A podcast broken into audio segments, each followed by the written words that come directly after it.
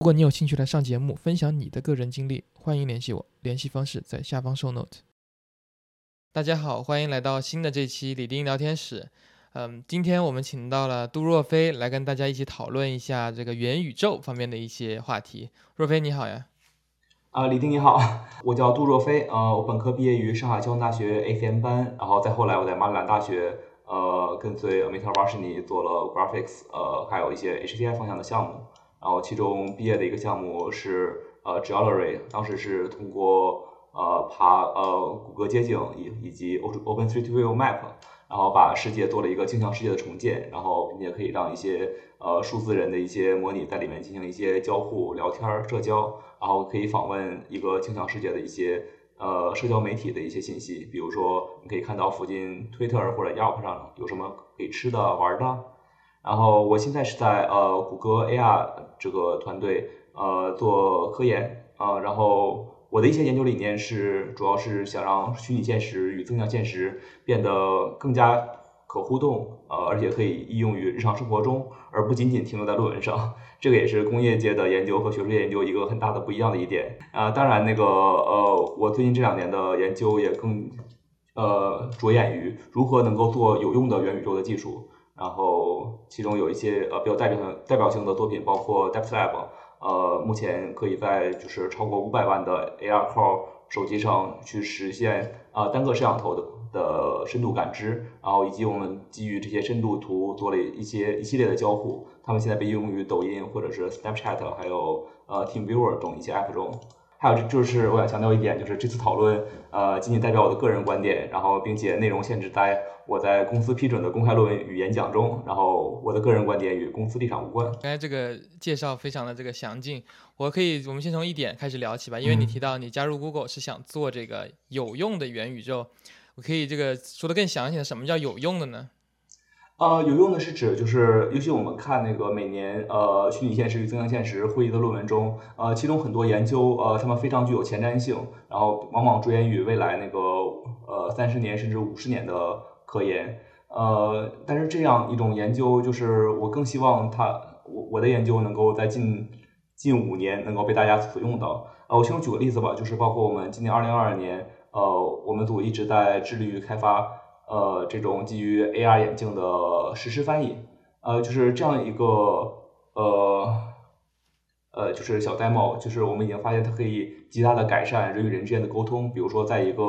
呃多语种的家庭中，然后有的人说中文，然后有的人说呃，你的孩子可能只说只会说英语，这样的话，老一辈儿的人和年轻一辈的孩子就是无法之间相互沟通。然后当时我们的导演也是。把一些产品原型，然后递给他们，然后发现就是真的可以让就是祖孙二人能够更好的去沟通与了解，然后我们也是深切的感受到，就是有用的增强现实与虚拟现实能带给人一种就是呃加强沟通与交流的力量。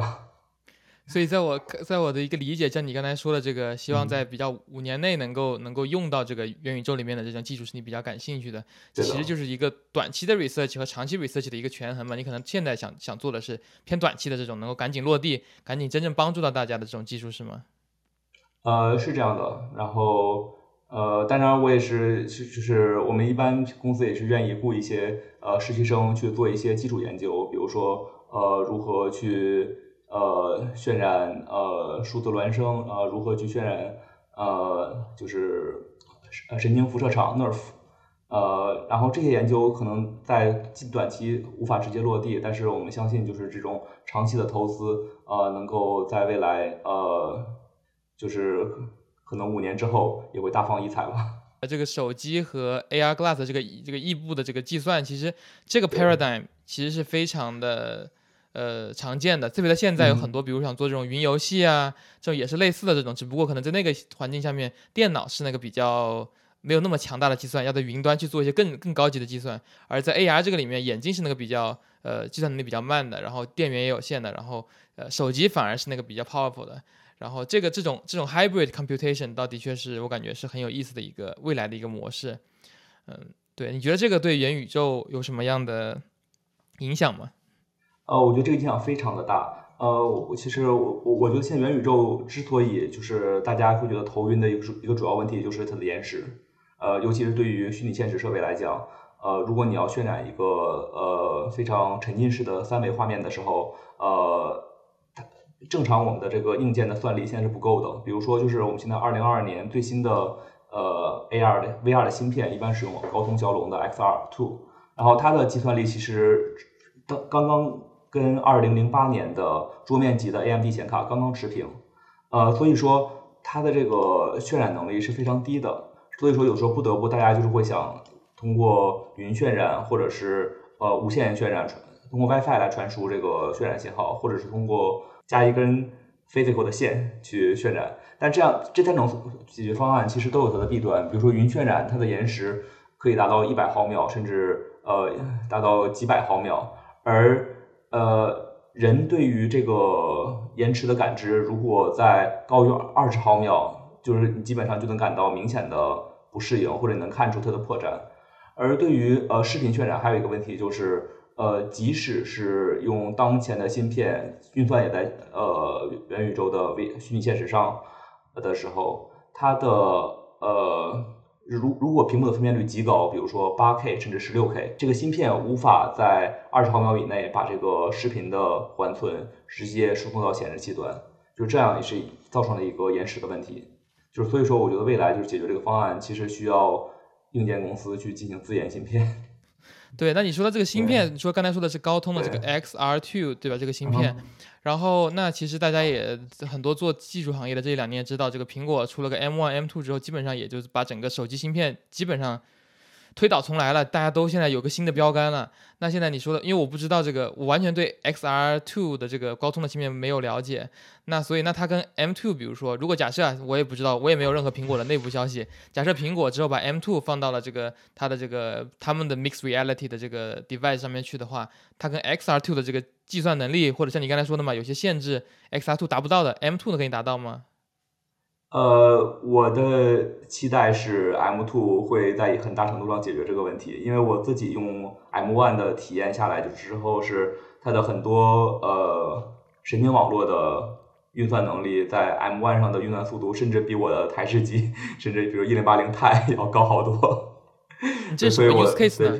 之前我在 Twitter 上面看到一些这种，比如说用 PyTorch 在一零八零这个 Ti 上面跑，然后同时他们用。Mac M1 上面的 PyTorch 的那个 Custom Build 在那里跑，他们还是会觉得那个桌面显卡会快一些。然后很好奇，你说的这个 use case 具体是什么样的情况？M1 会快呢？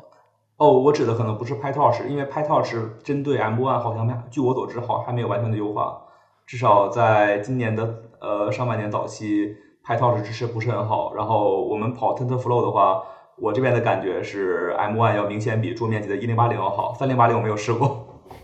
哦，所以 TensorFlow 的优化是是是比是在你的体验中是更好的，对 Mac M1 的。优化，对对对，要好很多很多，甚至达到几倍的这种地步。了解了解，对，那那你现在好，那接着刚才这个 M1 和 XR2 的这个话题讨论，那听起来，如果假设明年或者后年 M2 的这个 Mixed Reality 的这个 device 出现之后，你刚才说的很多这个延迟就会自动得到解决，那你觉得那下一步大家会蜂拥而至的遇到的什么类型的问题呢？呃，我觉得延迟这个问题还短期还得不到那么大的解决。呃，我相信就是 M2 会解决一个 GPU 与 CPU 之间通信的问题。就是但是呃，就是在虚拟现实设备普及到千家万户之前，我们还有很多更难的问题要解决。比如说如何增强这个视场角。呃，比如说我们现在就是几乎 Oculus 它的那个视场角普遍也难以达到人眼能看到的最大范围，大概是一百九十度，它可能有。能做到一百二十多度或者是一百三十多度，然后这样的话，其实人戴上去之后还会有一种隧道效应，就是戴时间久了，你会觉得你并没有在那个世界里，而且会觉得头晕或者是恶心。有些人，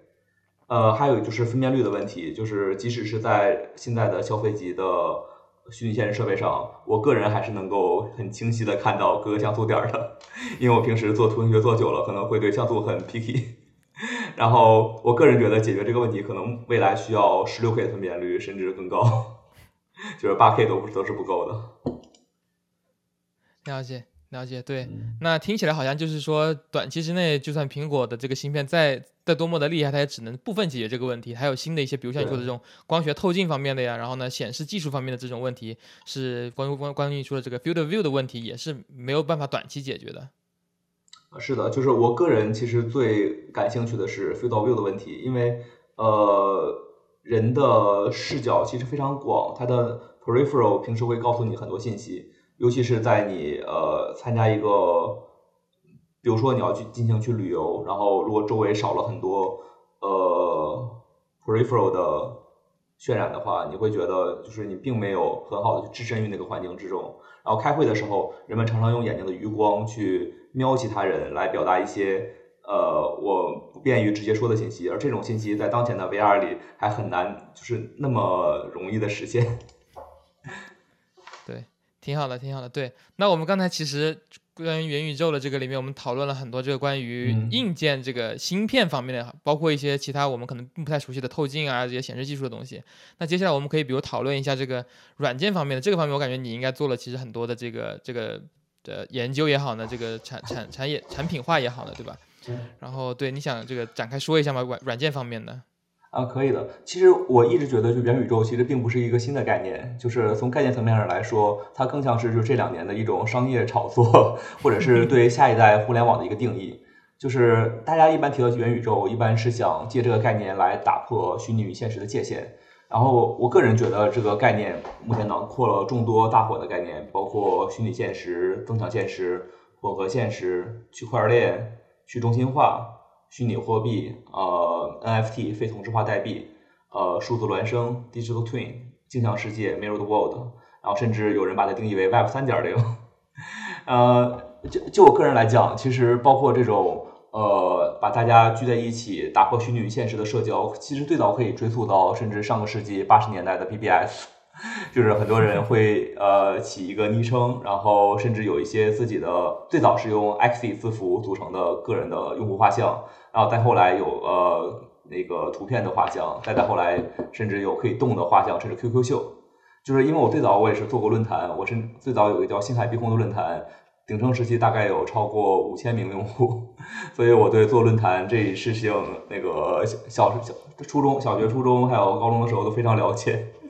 然后当时我们班级里还风飞过一种游戏，叫做《江湖》的一个网页游戏。其实它也可以看作一个小型的元宇宙，就是因为大家会化名为各种各样的人，然后在里面，呃，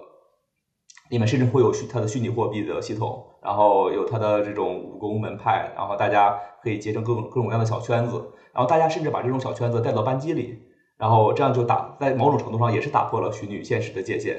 只是当时因为图形渲染技术没有那么先进，所以大家并不能把你在这种网页游戏中的文字打打斗具化成一种三维的模式。但是对于小孩子来说，他的脑海中可能会浮现出这种虚打破虚拟现实的智慧。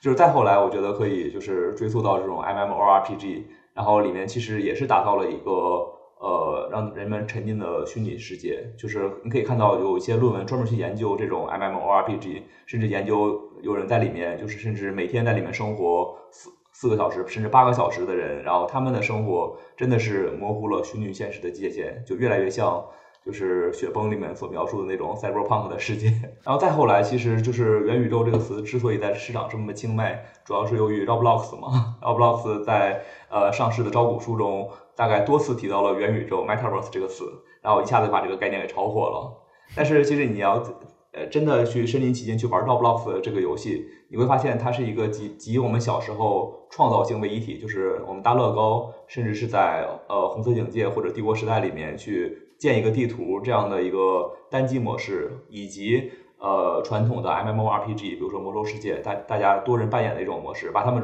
杂糅在一起，而形成的一种可以让小孩子自己创造，然后自己在里面社交，自己去扮演一个虚拟角色这么一个场景，所以它能吸引千万级用户，这个也是我没有想到的。然后，但是这个也是点燃了这个元宇宙蓬勃发展的一个契机。就是再后来，就是我想提，就是最近 Facebook 也是 all in，或者是 Meta 开始 all in 元宇宙这么一个概念，然后也提出了 Horizon Workspace Workspace，然后呃元宇宙在里面就是他们想营造一种呃社交世界，使得人们在里面不仅仅能够社交，而且还甚至还可以工作。就是我其实我个人一直是在对元宇宙里工作，其实抱有一种呃怀疑态度，或者是我我期待以后未来能在元宇宙工作，但是就现在的技术局限性，我不知道我们大概还需要多久能够达到。比如说，就是我最近看了一篇 Archive 上的 paper，它的题目很有趣，呃，叫做呃 Quantifying the effects of working in VR for one week，大概讲的就是呃他们真的让一些用户去在 VR 在虚拟现实中去工作了一个星期，然后但是最后结出得出的结论是这个东西显著性的比用电脑和鼠标键盘工作要差很多。对，这个也是意料之中的，因为就是我们现在的这个延迟，还有用户对呃虚拟现实的适应感，还有这种呃 normal effect，就是对一种新事物的接受度，并不能够呃很好的让虚拟现实工作成为呃我们天天能做的事情。但是我觉得这是未来未来一个很有趣的研究方向，以及呃大家去致力于如何让元宇宙变得有用的一个契机吧。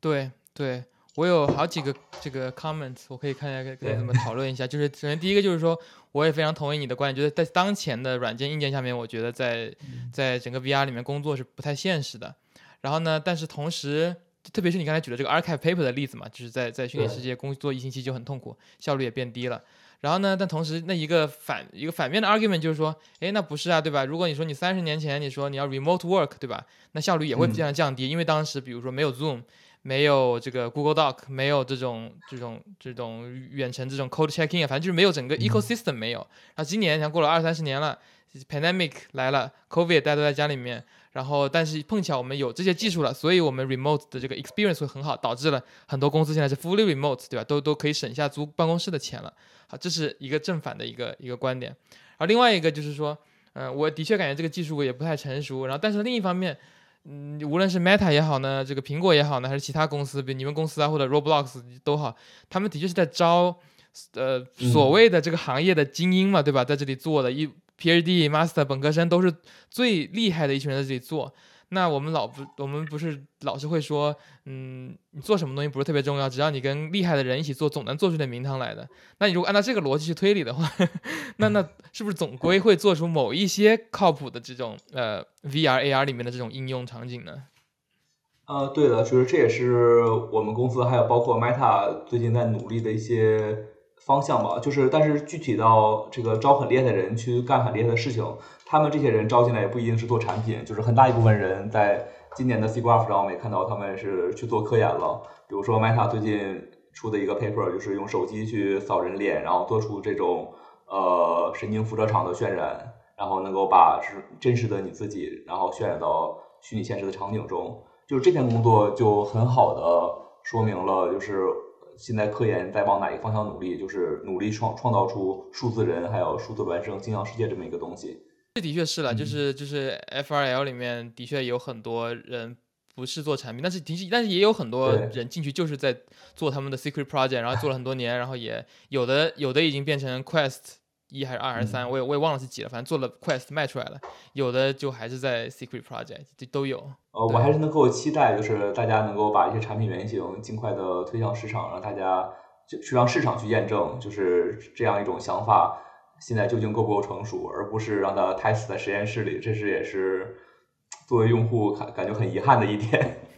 对你说这个很有意思，因为因为之前我有一个观点，就是我就觉得，一般一个技术就是最先把一个技术产品化的公司，并不一定能够成功。然后呢，可能是第二名或者第三名反而能够成功，就是对吧？就是就是。就比如说啊，这我也不知道，我也不能预测未来。就比如说，你看 Facebook 出了这么多 Quest，对吧？就好像的确有，他们的确有一些这种 market 这种呃 feedback，但是可能 for whatever reason，Apple 就可能更适合做硬件，更厉害做硬件，然后他们慢了三四年才推出第一款所谓的这种 mixed reality，然后就一鸣惊人啊，然后就就就大家都感觉哇，这个速度很快，不用对吧？不用再用高通的那个 XR2 了，可以直接用 M。M 几不知道，到时候可能是 M three 或者 M four，就就就很很快的这种感觉，这种反而先行者反而倒没有得到他应该有的那些呃优势，然后到时候再把比如再把 Meta 的人一挖，对吧？那那就就就各彻底的完了。对，呃，我很同意你的观点，但是我个人也不是自私的，就是我是觉得这些先行者其实为后来者铺了路，他们的努力并没有白费。对，没有白费，没有白，都都是必要的 market research 嘛，这都是 exploration，你你不试就不知道，对吧？但是我就我个人的观点，我确实会觉得，就是如果从芯片操作系统能够耦合在一起的的这个产品，会比呃，就是你基于安卓，然后上面再搭一个生态系统做出的产，然后再用。其他家的芯片去做这么的，你去做的这么一个产品要更来的更快，或者体验更好一些。对，是个人观点。对，挺好的，挺好的。对，那下一个我们可以聊的就是，就是刚才你也提了很多次，比如 Digital Twins，然后 Mirrored World 啊，然后 Digital Human 啊，这些都是最近很热的一些话题。包括之前那个，呃，来来上两期以前的那个佳明，他的 startup 其实也是在做某种意义上的这种数字人的嘛。然后看，我想看看你对这方面有什么样的一些看法？对，呃，我最近也很关注数字人这个领域。然后，呃，因为就是我在自己的 Jewelry System 里，然后我也去弄了很多卡通的，呃，这种数字人，这种叫 Avatar，呃，让让他们在这个数字城市里，然后去来回走。然后这个东西其实并不会出现一种恐怖谷效应。然后，而且现在最好的数字人应该是，就是 B 站上你去搜 Live 3D，能够看到很多的栩栩如生的卡通形象。然后他们会成为 UP 主，然后甚至会吸引数以百万计的观众去看他们的数字人表演。呃，这条路我觉得是走得通的，而且会呃在一定程度上去制造出一个就是不一样的自己，但是它并不能够呃。就是代表你在真实世界中的表现，所以另外一个方向就是如何去渲染这个跟照片一样栩栩如生的数字人类。这个方向的难点主要问题是，如果你做的这个数字人不像，有那么一丁点儿不像，大家会觉得这个很恐怖，就会出现所谓的 uncanny valley 恐怖谷效应。然后，而且这个基于人像的三维重建会有一种呃伦理问题，就比如说呃。有些人可能数据集来源于就是数数据集有有所偏颇，就是或者是少覆盖了某些人，或者是你的数据集用了你不该用的人，然后这样都会导致你生成出的数字人呃会更倾向于呃就是某某一类人种。举个例子，就是最近有一篇就是抨击呃干 paper 的一个 work，就把奥巴马的。肖像，然后缩小成马赛克，然后再还原回来，发现肤色有所改变。对，所以说，呃，我这我个人希望数字人这个方向能够，呃，就是基于照片的数字人方向能够越来越的完善。就是另外一个一点建立数字人，就是通过声音去建数字人。然后这方面其实我特别喜欢，呃，李丁的最最近一篇 paper 就是 Media Talk。呃，应该是 C Graph 的一篇 paper，就基于 audio 去 drive 一个数字人。然后我觉得未来就是当大家去戴着 VR 眼镜的时候，你并没有办法去精确的捕捉你的面部表情。这时候就是基于声音去做一种数字人的重建，会是一个很就是 promising 的未来方向。对。对我们组之前做了这篇 Make It Talk，然后当时我的 intern 周洋，然后现在他也加入了 Adobe 做 full time 然后如果各位听众有想做有想做这个这个 audio driven animation 啊，这个数字人方向的这个呃博士学生，欢迎联系周洋。呃，对周洋，我估计我记得他好像也接着在做做这个方向的研究。然后呢，我想其实再说回刚才你说的这点 Uncanny Valley，其实这个我不知道这个呃听众有多。关注这些这个元宇宙平台嘛，就比如说 Roblox 和 Horizon 两个里面，Roblox 其实就是用一堆木块人嘛，其实就是一堆，就是没有没有任何的这个呃 photorealistic 在里面，它根本不真实。然后呢，Horizon 也差不多都是一堆 bubble head，对吧？之前我们也看过，就很就不像一个这照片的那种感觉。然后这这也正是因为像你说的嘛，现在的 photorealistic 的太难做了，人我们的我们整个大脑它就是非常去 detect 一个东西是不是人脸，它只要有稍微有一点点不对，我们就觉得不对。包括最近特别火的那个 Daily 也是嘛，呃，他之前给那种 early tester 的一个要求就是只要有人脸的都不准放上网。然后好像是在昨天还是前天吧，应该星期五，他们把这个规则给给我们录制的时候是六月二六月底，然后反正就是呃，他把这个规则给。去取消了，就是说你就算用 DALL-E 2去生成了一张照片，有人脸，你也可以 PO 出来了。我估计他们 OpenAI team 估计做了什么内部的这个 legal 的讨论，决定觉得这个反正始终是要呃始终是要这个暴露出来的，所以不如现在就让这些 early tester 可以更多的去收集一些 feedback。但我就是总结起来就是说，呃，我同意你的愿景了，就如果能够实现 photorealistic 的这种 digital human，那那固然是好的，但是我感觉这个任重而道远。是的，是的，对，呃，另外就是我自己这这两年的研究方向也是在往就是如何增强呃用户在这种增强现实中或者虚拟现实中的交互，还有这个交流的一些方向。然后我们组我有很多很要好的同事也是在做数字人，然后包括 Google 前几年会发的 The Relatables，还有最近发的一篇呃 Wall Scan，然后也是关于数字人方向的。大家如果感兴趣，也可以联系我。然后我们大概每年也在招实习生。可以，可以，对。然后刚才我们讨论了这种这种数字人方面的，我看到你在这个提纲里面也写了一些关于交互啊，然后和其他的这些方面的，你想聊一下那些吗？嗯，好的。呃，就是基于呃元宇宙设备的交互，也是一个 HCI 一个经久不衰的话题。因为其实呃虚拟现实设备从上世纪到现在，其实应该这现在应该是第三波或者甚至第四波崛起了。就是最早的 VR 设备可以追溯到就是。在使用一个大房间里的电子元件，然后用户需要把头固定在这个呃头戴式头盔的这么一个情景，然后里面去看未来。然后到呃上个世世纪呃九十年代的时候，可能会做出一些轻量级的模雏形。然后到上一波通过手机去做 VR，是 Google 的 Cardboard 也是最早的这种呃民用的虚拟现实设备。然后到今年就是 Meta 的这种消费级呃头盔，呃，其实交互一直是在一点点进步的。从最早的头盔它没有这种呃视觉的传感，没有声音的传感，到现在呃 Meta 头盔甚至可以通过视觉传感器，甚至不用呃 HTC 的基站这种交互方式，能够感知到人们手的运作。就尽管它有一些差异和呃略微的不准确，但是已经可以来实现很多很有趣的应用了，比如说健身或者打球。嗯，就是在未来，我觉得，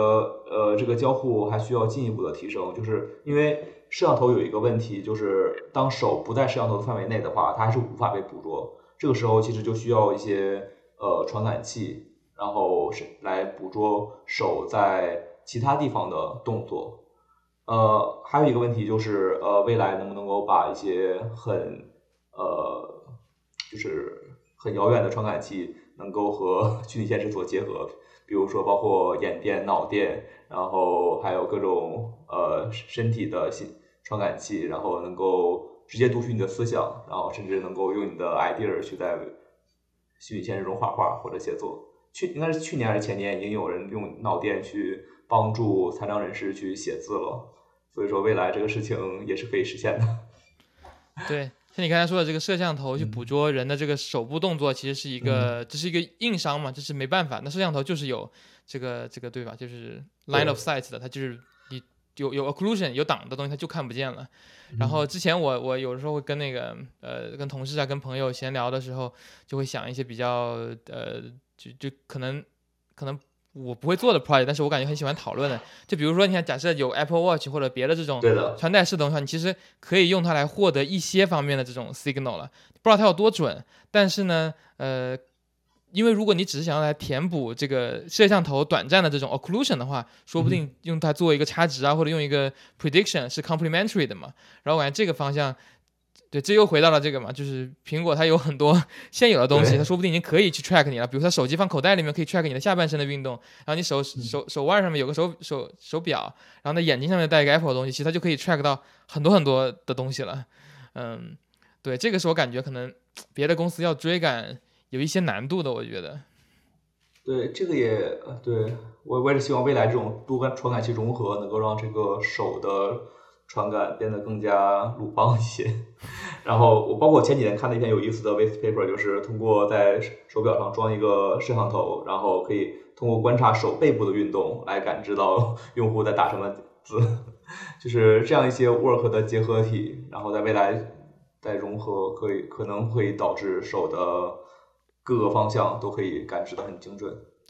我在想象，你像你说，你手表上面有个摄像头，然后呢，眼睛上面也有摄像头。我在想到未来是不是每个人身上相当都是一个行走的一个 dash cam，然后，呃，就是如果某个公司可以去把这些数据都收集起来，那不就是可以建立一个全球的更好的一个街景了吗？然后，我觉得你的愿景特别棒，就是是往好的一方面想。就是我，我其实刚才你刚说完之后，我会立刻会想到一些不好的东西，就包括 Meta 最近出了一个虚拟现实的的一个一个增强现实的眼镜，然后他把它去发给呃他们总部的一些员工，是还有一些 CMU 的一些卡耐基梅隆大学的合作者，然后让他们去带着它去采集数据。然后，如果你这手表上有 camera，然后头盔上有 camera，然后身上还有 body camera，然后这个数据的结合体其实会侵犯到隐私的方方面面。对，是。然后，比如对，比如说大家都不想就是在去洗手间的时候 被监视，或者是呃走在大街上，然后就可以任何人都可以知道你的精确地点。如果你这个摄像头联网的话。就是这样，安全性和隐私性的问题，在这个设备普及之前，我觉得也是亟待解决的一个事情。对呀，对啊，这个肯定是很大的一个 concern 的。包括这种 mass surveillance，我觉得这个是一个一个根源的问题。如果有很多呃 centralized 的这种公司在处理的话，那肯定就会被政府所利用。然后，对啊，这个各个国家各个大国基本都有出过各种大的小的这种这种对吧？这种呃 scandal 丑闻的。对，嗯哼，对，挺好的。然后这个我们讨论了这些，然后接下来你想说的是？Ray tracing 还是 AI？我们说 AI 吧，因为 Ray tracing 其实能聊的也不太多，因为我觉得目前的 Ray tracing 在桌面级上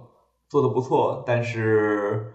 极大程度上受制于硬件还有呃 AI 的发展，因为最近的 Ray tracing 都已经开始用 AI 去做呃过滤了。对对，那就是我想说的，就是很多就它 render 什么四个四个四个 sample 就开始用 AI 去 predict 了。对对的对的，所以说已经没有什么。空间去再讨论 ray tracing 怎么能够做得更快了，因为 AI 已经能猜了八九不离十，而且够用了。呃，就是对对于 AI 和呃元宇宙来讲，我一直觉得就是 AI 应该是元宇宙的一个催化剂。呃，从而且这两方面是相辅相成的，就是一方面就是 AI 可以帮助呃就是虚拟人在元宇宙中呃更好的获取信息。呃，比如说，甚至未来你你在元宇宙里，可能你还是需要看短视频，AI 就可以帮你进行推荐。然后或者是在元宇宙里，呃，你需要去呃查询一个什么信息，或者是你就要用 AI 去画画，或者是生成一篇文字，这里面都需要呃大语言模型，或者是刚才你说的大力兔这种呃图像生成模型，去帮助你在元宇宙里进行创作。然后从另一方面讲，就是。呃，AI 的发展也可以受益于元宇宙的发展。比如说，自动驾驶行业就是目前还受制于我们需要驾驶员去开着车去采集数据，但这种事情是很难去呃 cover 到一些 edge case，就是如果有一些极端事件发生，比如说呃突然看到一面白墙，或者是你看到一个呃步步履蹒跚的。老老人就是过过过马路什么的，这这种事件都是小概率事件。但是在元宇宙里，你可以去通过模拟一个虚拟人，然后来帮助呃自动驾驶的 AI 更好的去感知这种小概率事件。就这是我希望，就是未来元宇宙能够做的一个事情。对我感觉你刚才说的这个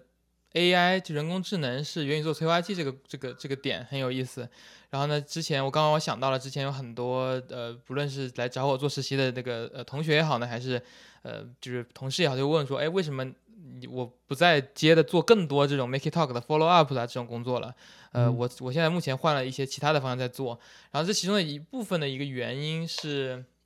就我觉得给一个 audio 生成一个这种表情呢，这种东西基本上是一个。呃，有既定的道路去解决这个问题的，你就 train 更多的 data，对吧？这总是可以解决的更好的，质量每年是就相当于是一个开始刷榜的一个一个一个事情了。然后呢，我感觉可能更困难的事情是，你该说什么，对吧？假设你真的进入了一个这种世界里面，你跟所谓的 AI agent 在打交道，现在困难的是，我我根本在市面上没有看到任何一款的 AI agent 可以跟我好好的对话，所有的所谓 automated 这种这种这种这种 chat system。都非常的糟糕，他们根本不聪明。就算所谓苹果或者 Google 的这种 Siri 啊，或者 Hey Google 都很差，都很烂。然后我感觉就是说，在 Make It Talk 之前的那步，可能更多的是，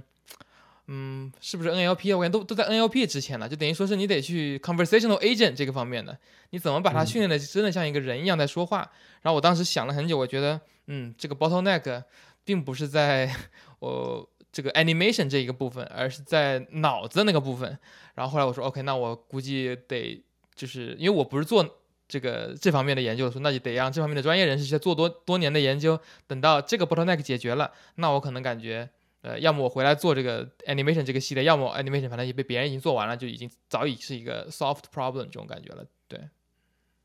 对你刚才说到这个 NLP 的一点，就是我我其实也不是 NLP 领域的专家，但是我这两年在公司工作也是接触了很多大语言模型，然后也是对这个领域的飞速发展表示了很大的震惊。比如说这两年的 GPT-3，呃，它已其实已经能够实现呃机器与人，甚至能够欺骗过部分人，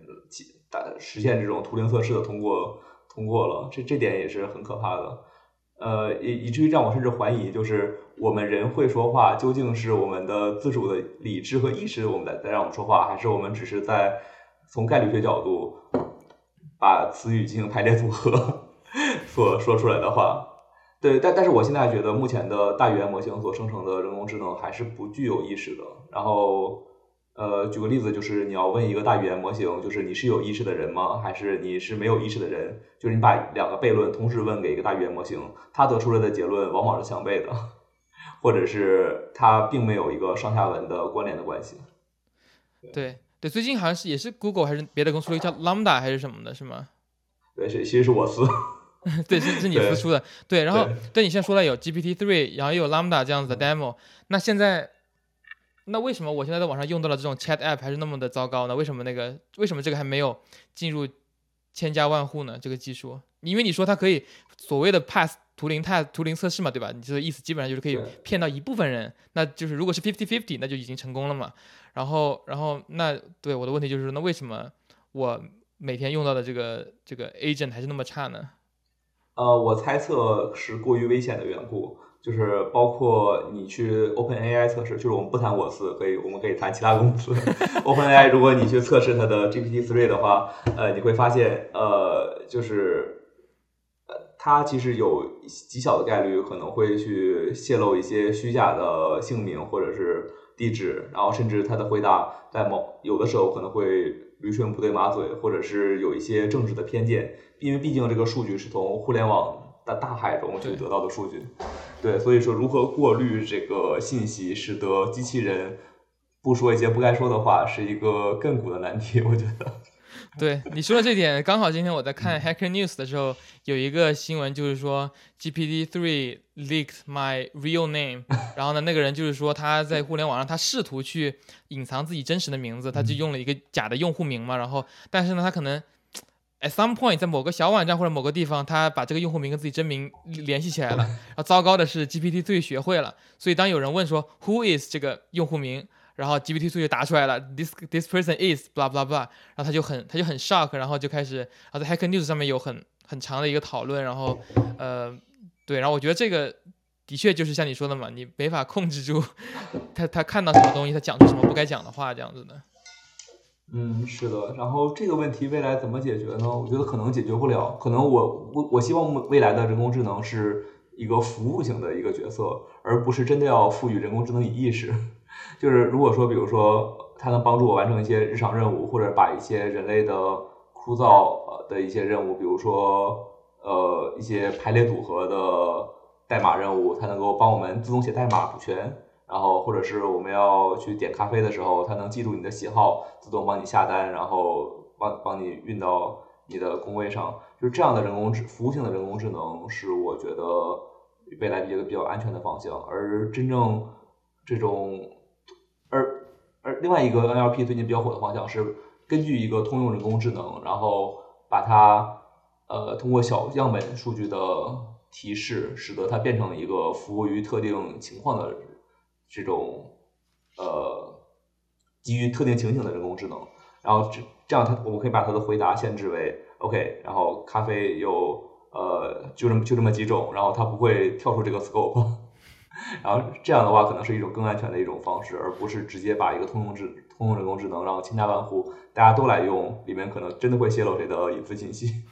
你这样说的就让我很很很想到了，就是什么 Skynet 天网那种感觉，就是要各种给它设设限制，否则它就会。就是 go rogue 呀，然后就就对，就没法控制了。嗯，因为这个事情，那个微软应该在很多年前在 Twitter 上发布过一个聊天机器人，它里面其实带了一个学习就 train 的功能，你可以教这个聊天机器人，当用户问什么问题的时候，它回答什么，然后可是不是可能是叫 Tracy 吧？然后后来这个机器人就被关掉了，而且可能微软也再也不敢发布出来了。对，因为被 abused 了，好像是，就是像你说的嘛，就有人 feed 了很多糟糕的问题和糟糕的答案，然后顿时就就对，然后没有足够的 moderation 嘛。我感觉 moderation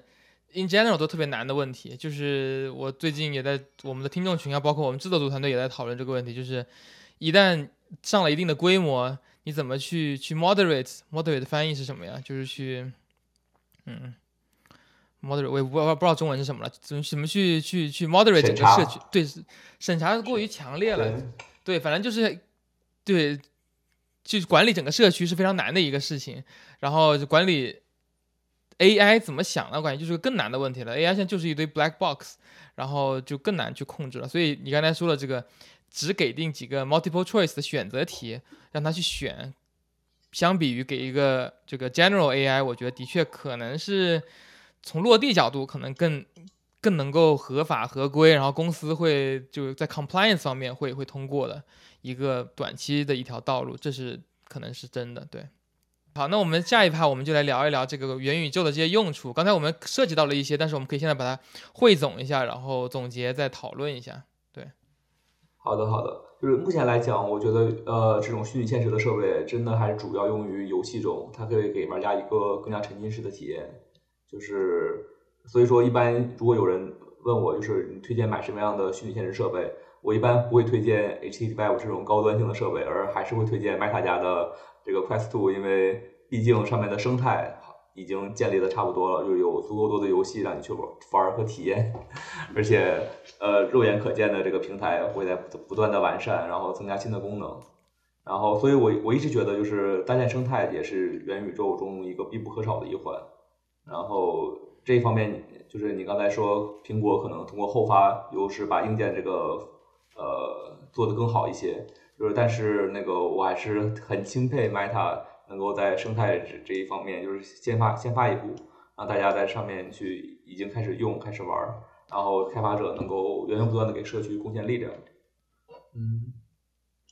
另外一个就是元宇宙社交这个事情，呃，也很有趣。我我最近有幸就参加了 UCLA 呃张亮的 High Lab 实验室的几次实验室的团建，我们都是在那个 VR 里进行的。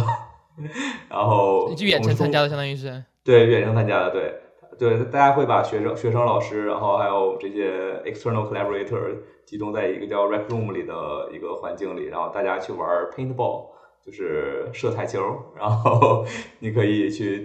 而且还可以聊聊天儿，然后可以互动，然后一般玩下来一个小时，会真的觉得拉近了大家之间的距离，然后而且大家可以简单的聊一聊事情，但是确实就是一个小时带下来之后，我即我即使其实还是一个经常玩虚拟现实或者是。对三 D 不眩晕的人，我也会觉得很累很累。然后你们这个是在比如说用 Quest 玩的，然后然后对，然后就在里面。那你是要走来走去呢，还是说坐在椅子上面？呃，我可以在在小范围的移动，我主要用手柄去移动。对，用手柄移动，OK，就不是在一个那种相当于不在房间里面自由走动的。对，我的房间没有那么大。另外 就是真的你要走起来玩 Paintball 的话，可能你走不远的话被人打死了。可以可以了解。对，刚才是游戏。和这种团建，对吧？对。呃，对于游戏这个，其实我还刚才刚才我还以为你会说 PS4 VR，因为我之前有一次玩 PS4 VR 的机会，就是它还有一些 VR 的那个游戏，比如说我之前玩那款是蝙蝠侠，然后就要在那种高楼上面走很很窄的那种桥，然后时不时就要往下掉。然后我记得当时给我的那个感觉就是。我真的很怕，因为他那个做的效果还真挺好的，就那款游戏的那一个环节挺好的。然后，那你觉得像是比如说像索尼这种传统做游戏加硬件的这种厂商的话，嗯，跟 Oculus 这样相比的话，你觉得哪一个会更？你怎么看？对。呃，这是个好问题。那个我没有提 PSVR，主要是因为我没有玩过，这是我少有的几个没有玩过的 VR 系统。对它上面的生态，应该相比 Oculus 来讲，对于硬核玩家会更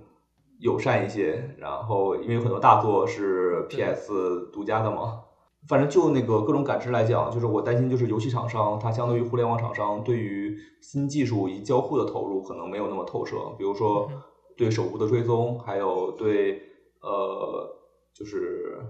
这种混合现实的交互，可能它不会花大力气去研究那个东西，而转向就是我如何增强游戏性，然后让更多的玩家能够感受到 PSVR 的魅力，然后以及它可以通过现有的游戏机市场来拓宽自己的一个细分市场。对，这是我觉得是游戏厂商的一个独到的优势。对对，所以我觉得我也是挺希望看到未来能够多家鼎立，然后不同垂直细分领域的玩家可以选择自己喜欢的平台。我觉得你总觉得很好，就是游戏厂商他们可能对于。纯硬核的这种这种呃叫什么交互性的开发可能并不是特别擅长，但他们对游戏性很厉害。就比如说 Switch 嘛，你听到 Switch，但其实技术方面它其实真的很就没有那么高级，但就是它很多游戏都非常有游戏性，无论是单人游戏还是多人游戏啊，聚会啊，大家一般都会至少我感觉我我很多都是玩 Switch，就很很舒服。还有而且还有很多出圈的游戏在在疫情当中啊，这种这个是在其他的这种互联网的游戏平台里面，互联网公司的游戏平台里面比较少见的。嗯，对，好，那我们下一个可以聊一聊这个元宇宙办公嘛？这个毕竟大家至少说这个 像你说的嘛，这个这个 Horizon 这个平台，他们也是想要变成对啊 Workplace 这种感觉的。对，我我其实一直想体验一下元宇宙办公到底是一个什么样的感受，因为说实话，我自己。从来没有戴虚拟现实头盔超过一个小时，可能真的是团建是戴的时间最长的了。因为大家一般看一个 demo，真的就是待个最多半个小时就摘下来了，然后会感感觉很酷很炫。就是，但是真是硬核办公的话，可能有比如说一些头脑风暴会议或者是一些大的赌会，你真的需要开很长时间。然后，我个人觉得，就是目前的这个设备和渲染的力度还无法达到。传统视频会议所能达到的那种效果，以及就是低延迟，然后大家能够捕捉到表情的细微变化，就是我觉得这还是任重而道远。对，另另外我比较喜欢提到的一点是，呃，就是呃，谷歌的呃 Starline 系统，哦，就是大概去年 I/O 发布的那个一个宣传片，就是你可以面对面的去跟一个呃在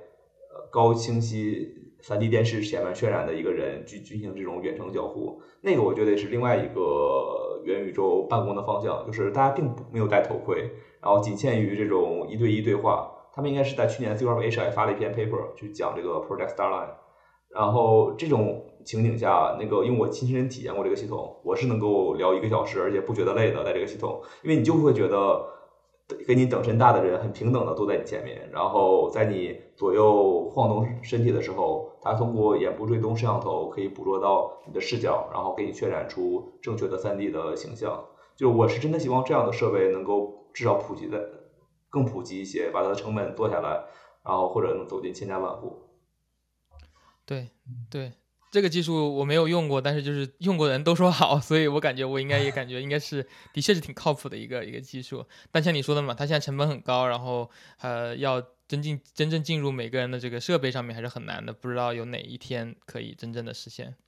嗯，技术上我觉得最难的一点是网络的问题，比如说我要想跟我中国内的家人去使用这个技术的话，因为国内的这个网速几乎是无法实现这种八 K 甚至更高的视频的传传输。对，对，那元宇宙还有其他的用处吗？我们刚才聊了游戏，然后社交团建，然后办公，还有别的吗？呃，我另外比较感兴趣的两点，一个是元宇宙教学，另外一个是元宇宙的旅游业。关关于教学的话，也是因为呃，最近我和呃其他学校的老师也是有一些合作，然后我也很希望能够感感受到大家真正用虚拟现实去呃传授知识，然后并且。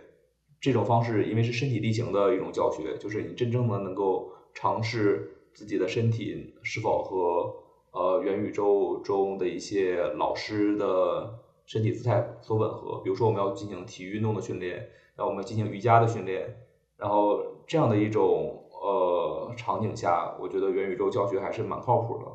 然后另外一个比较钦佩的一个老师就是 k i m p e r l y 我我们在纽约纽约大学的，也是奥斯卡奖获得者。然后他就是很擅长，呃，让学生们在他的课堂上就直接每个人用上元宇宙，他真的会在里面进行教学，而且自他自己开发了一套 Talk Talk 系统，就是你可以在那个用一个带 LED 灯泡的一支笔在屏幕前画画，比如说我画一条鱼，然后它可以变成一条呃 animated 的 fish，然后可以走起来，然后画一个四维的立方体，然后之后我可以再转动起来，然后给大家去讲解什么是四维的这样一种概念，就是这样，我觉得都是一种元宇宙里独一无二的应用，而且你在传统的屏幕上你很难去了解一个四维的立方体是什么样的，但是在 VR 里你是真实的能看到这个四方体立方体转起来。然后你再作为一个三维的人，然后看这个四维的立方体是什么样的一种感觉？这个有点意思。嗯，对，另外一个元宇宙旅游也是我很感兴趣的事情，就是我博士期间最后做的这个呃数字城市系统。然后我当时我的梦想实现的就是一种大家可以在谷歌街景里去做一种呃自由无缝的旅游。就因为现在的谷歌街景还包括 Matterport 这种看房的应用，有一个最大的痛点就是。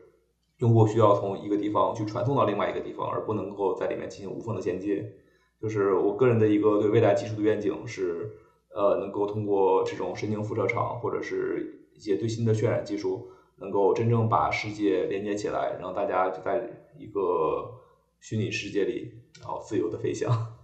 刚才说这个元宇宙旅游嘛，就是我之前多年前。Snapchat 还很火的时候，我下那个 app 用了一下，然后当时就比如说附近它有那个有个 map 的功能，就是比如说年轻人都去参加一个当地的一个 event 的时候，我会考虑去不去，因为可能当时感觉哎呀坐地铁去好累啊，或者说坐个 Uber 去那里都已经 search pricing 啊也拉不搭不到 Uber 了，我说哎那直接打开那个 Snapchat 的 map 点一下，哇看了很多实时的那个照片啊视频啊，虽然不是所谓的元宇宙，但是。嗯，It's as good as it gets，就是我有音频，我有视频，我也就除了闻不到之外，其他我基本上也都能够感受到了。然后我感觉，如果连这样子的感官都已经给我很充足的感受的话，那我觉得如果能够实现更下一个级别，像你说的这种元宇宙更加呃沉浸式的这种旅游，肯定是有一定市场的。就是对，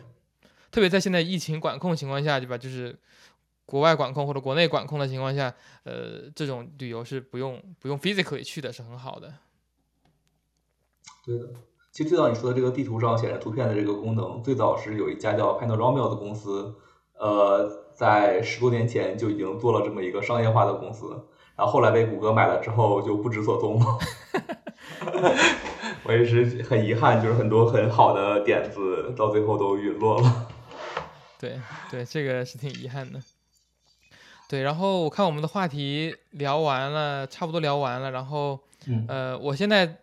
结束前，我想问一个这种，我想开始开一个新的环节，就是问你说，比如说之前的任何一期不知道你看过的，然后呃